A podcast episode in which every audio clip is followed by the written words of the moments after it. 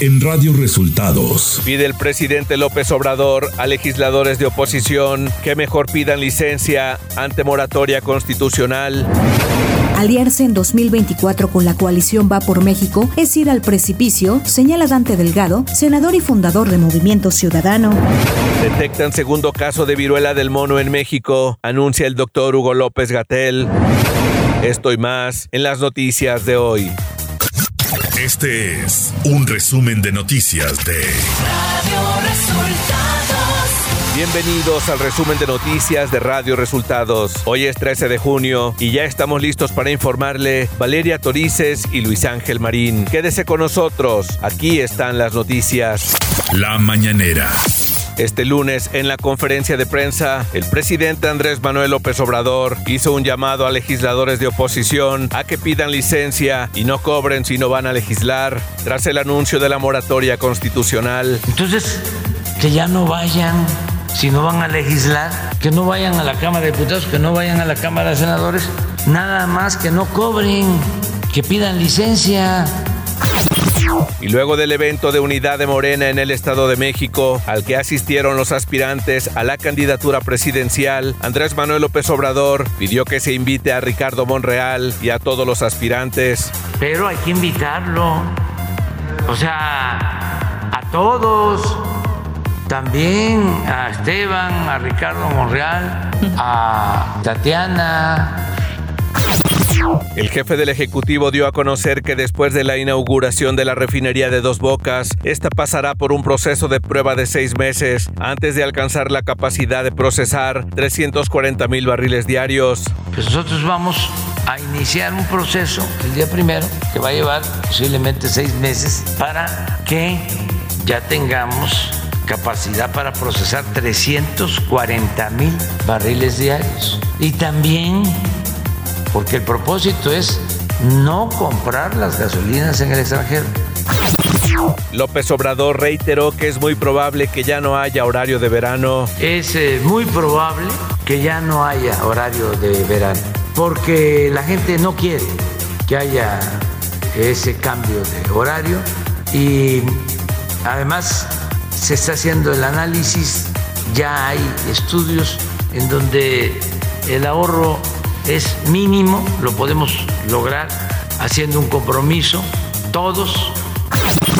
El presidente envió un mensaje a los trabajadores sindicalizados de Pemex, a quienes aseguró se está atendiendo su petición sobre uniformes y equipo de trabajo. Decir a los eh, trabajadores de Pemex, a los trabajadores de base, transitorios, jubilados, que se está atendiendo su petición para que no les falten sus equipos, sus uniformes. Esto lo han estado solicitando. La secretaria de Seguridad Ciudadana Rosa Isela Rodríguez dio a conocer que hasta el momento se han regularizado más de 116 mil autos chocolate en los 12 estados en los que se implementa el programa. Decir la información del 19 de marzo al 11 de junio.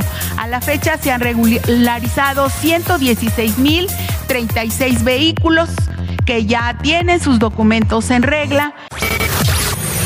Radio Resultados Nacional. Tras analizar los resultados de las recientes elecciones de gobernador en seis estados, Dante Delgado, presidente nacional de Movimiento Ciudadano, concluyó que no conviene a su partido sumarse a la Alianza Va por México conformada por el PAN, PRI y PRD, porque de seis gubernaturas en disputa perdió cuatro, por lo que rumbo a las elecciones del 2023 para renovar las gubernaturas del Estado de México y Coahuila y la presidencia de México en el 2024, Movimiento Ciudadano contenderá solo y no en alianza. Dante Delgado advirtió que aliarse en 2024 con la coalición Va por México es ir al precipicio. En el evento Unidad y Movilización al que asistieron Claudia Sheinbaum, Marcelo Ebrard y Adán Augusto López, principales aspirantes a la candidatura presidencial de Morena en 2024 en Toluca, Estado de México, el dirigente nacional de Morena, Mario Delgado, convocó a liderazgos, militantes y simpatizantes de la Cuarta Transformación a realizar un pacto de unidad, pues afirmó que para que continúe el proyecto de nación que encabeza el presidente de la República, es necesario que permanezcan juntos. Además, Mario Delgado dio a conocer que en 2023 se realizará la primera encuesta para definir al candidato presidencial de Morena. Alejandro Moreno Alito, presidente del Comité Ejecutivo Nacional del PRI, informó que en un ejercicio de diálogo y en busca de fortalecer la unidad para enfrentar los retos que vienen, se reunirá con exdirigentes nacionales de dicho instituto político el martes 14 de junio. En un mensaje en redes sociales, el líder del tricolor afirmó que nada es más importante que escuchar todas las voces y opiniones. El dirigente de Acción Nacional, Marco Cortés Mendoza, afirmó que al recibir sus respectivas constancias como gobernadores electos este domingo, Teresa Jiménez y durante la semana Esteban Villegas, se confirman los buenos gobiernos de Acción Nacional, asumiendo el compromiso de mejorar todo aquello que debe mejorarse en Aguascalientes y Durango.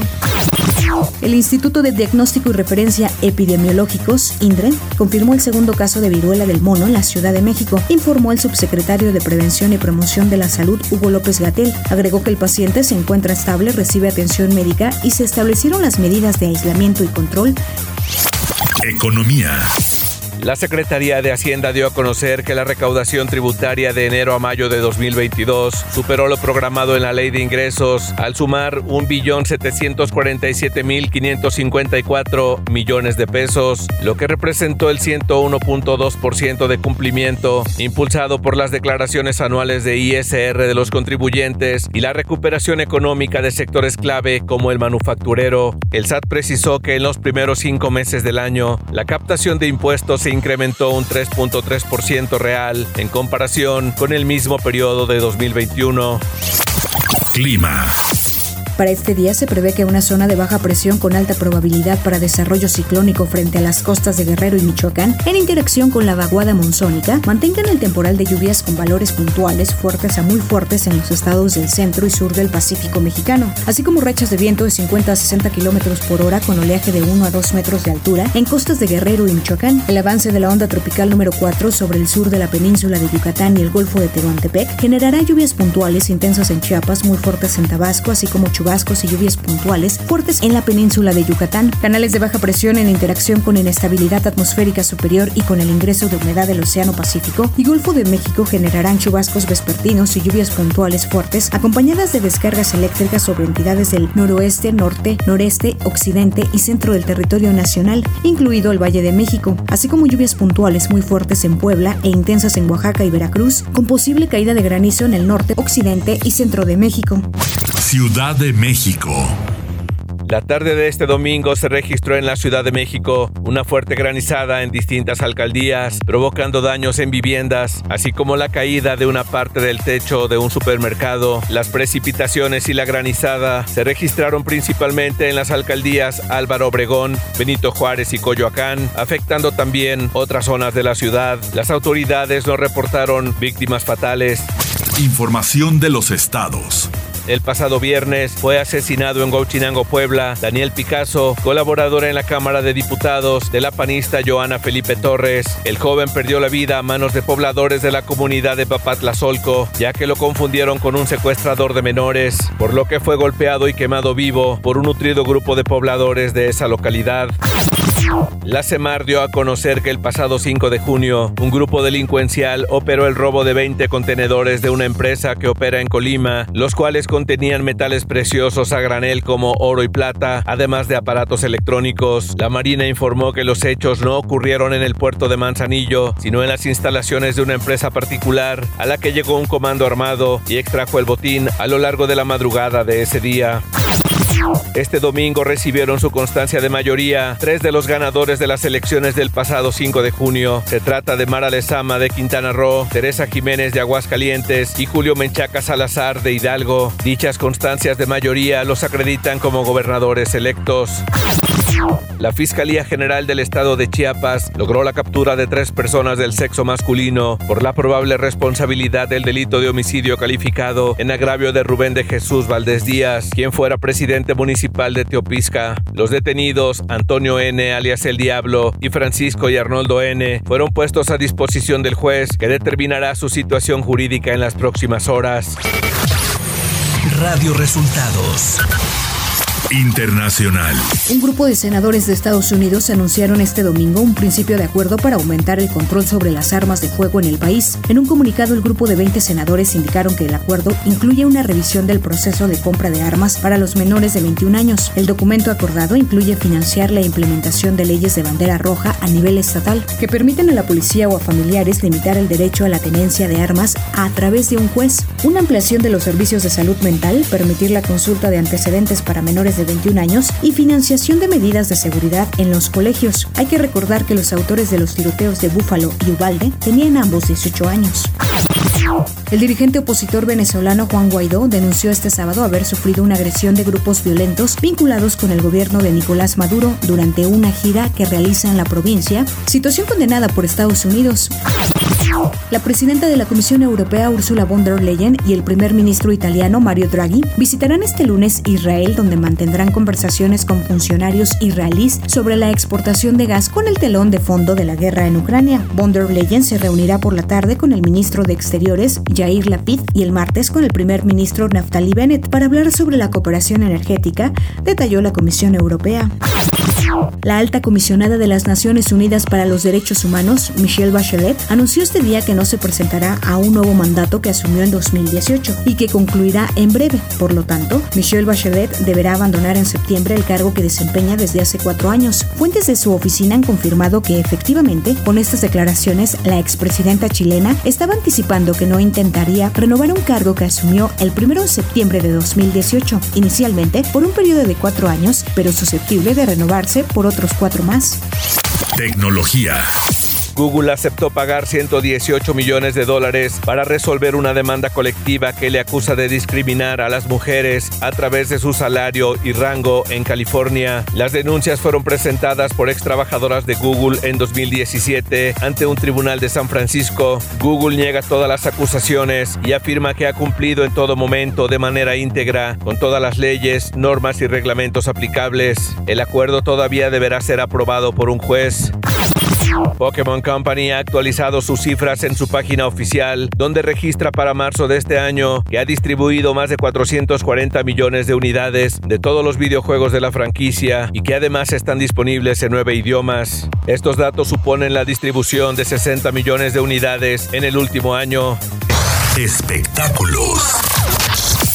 El cantante Justin Bieber dio a conocer que tiene parálisis en la mitad del rostro, por lo que deberá cancelar algunos conciertos que ya tenía planeados y pidió oraciones a sus seguidores. A través de un video que publicó en su cuenta de Instagram, informó que la parálisis se debe a que padece el síndrome Ramsay Hunt, por lo que no puede mover el lado izquierdo de la cara.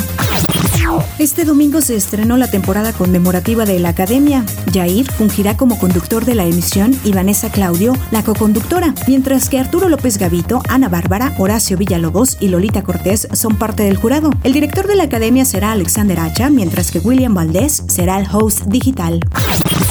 Emiratos Árabes Unidos anunció este lunes la prohibición de la película de animación de Pixar Lightyear, el primer film de estos grandes estudios estadounidenses que contiene una escena con un beso entre dos personas del mismo sexo. El film de animación Lightyear, cuyo estreno está previsto el 16 de junio, no está autorizado a ser proyectado en ningún cine de Emiratos Árabes Unidos debido al incumplimiento de las normas relacionadas con el contenido mediático en vigor en el país, anunció en Twitter la Oficina de Regulación de los Medios. Deportes. El piloto mexicano Sergio Checo Pérez subió nuevamente al podio al llegar en segundo lugar del Gran Premio de Azerbaiyán detrás de su compañero en Red Bull Max Verstappen y con esto Checo Pérez escala al subliderato del campeonato de pilotos. Daniel Suárez se convirtió en el primer piloto nacido en México en ganar una carrera de la NASCAR Cup de automovilismo al ganar este domingo en el Sonoma Raceway de California. La selección mexicana de fútbol soccer cumplió en su presentación dentro de la Liga de Campeones de la CONCACAF al derrotar tres goles a cero a Surinam en la actividad del Grupo A del certamen en un partido jugado en el Estadio de Torreón. Y hasta aquí las noticias en el resumen de Radio Resultados. Hemos informado para ustedes Valeria Torices y Luis Ángel Marín. Que pasen un excelente inicio de semana.